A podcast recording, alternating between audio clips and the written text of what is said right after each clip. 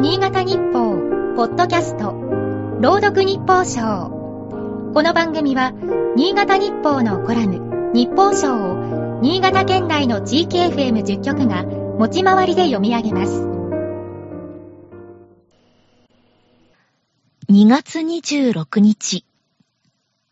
屋敷を買うな、隣人を買え。ロシアでは、こんなことわざが伝わるという。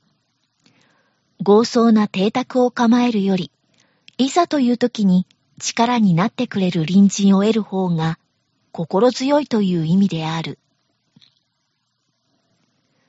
アメリカをはじめとする北大西洋条約機構 NATO の脅威に対抗するには、かつて共にソ連を構成した良き隣人ウクライナとの関係を手放すわけにはいかない。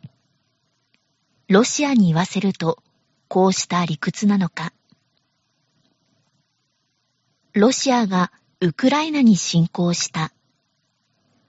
背景には、ウクライナの NATO 加盟を是が非でも阻止するというプーチン大統領の意志があるらしい。とはいえ、自国の安全保障を言い訳にして、隣国を土足で踏みにじるような行為が許されるはずはない。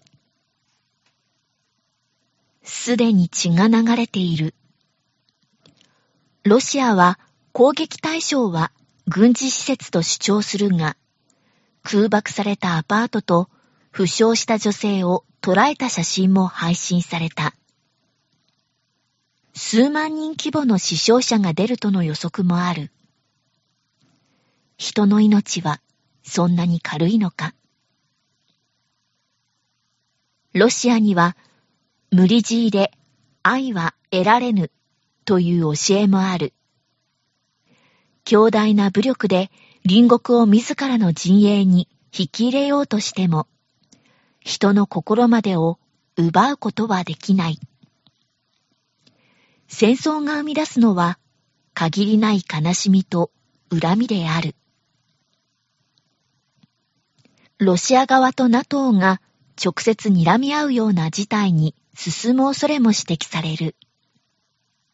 世界は大戦の瀬戸際に立つ。ロシアのことわざを用いて警告したい。森は奥へ行くほど焚き木が多い。さらに進めば多くを得られるとも聞こえるが、実際には事件が進展すればするほど困難が増えるという否定的な意味だそうだ。今日の日報賞は、FM 柴田伊藤和樹が朗読しました。